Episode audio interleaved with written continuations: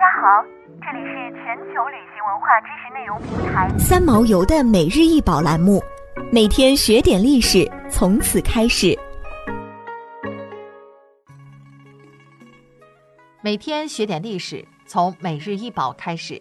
今天给大家介绍的是维斯塔，重八十八点四五一千克，由克洛迪昂创作于一七七零年的大理石雕塑。现收藏于美国国家美术馆。克洛迪昂本名克劳德·米歇尔，18世纪下半叶最有创意和天赋的洛可可雕塑家之一。克洛迪昂1738年12月20日生于法国南希，并在南希和里尔度过了他的童年。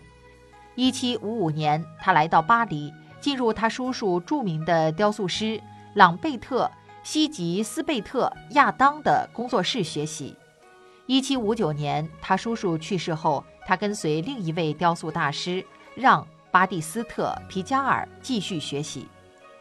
克洛迪昂以赤红陶土作品而闻名于世，主要取材于古希腊神话。他最喜欢表现的题材是酒神狂欢、仙女和半人半兽等等。一七五九年，他的陶土雕塑作品在法兰西皇家绘画和雕塑学院一举获得大奖。一七六一年，他的作品又获得一枚银奖。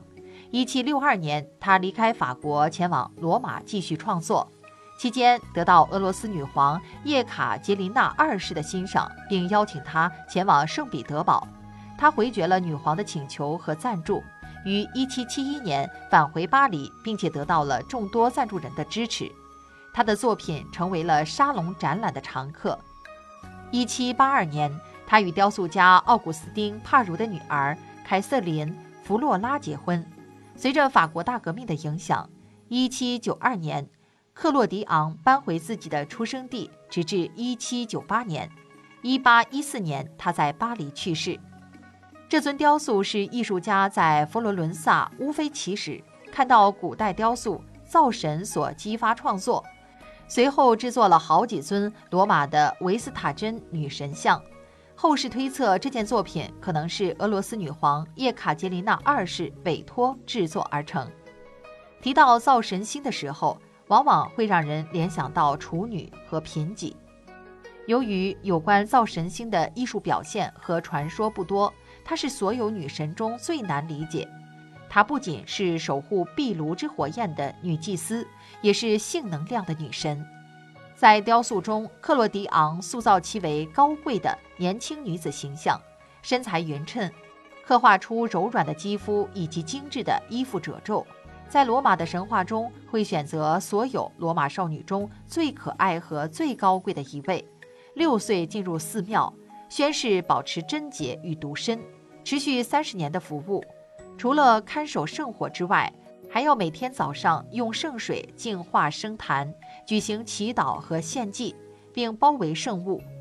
这尊雕塑或许象征着女皇宣誓保持童贞，退出世俗。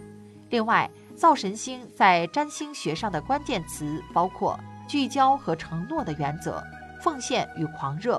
贞洁、性的恐惧、压抑与罪恶、疏远与牺牲。想要鉴赏国宝高清大图，欢迎下载三毛游 App，更多宝贝等着您。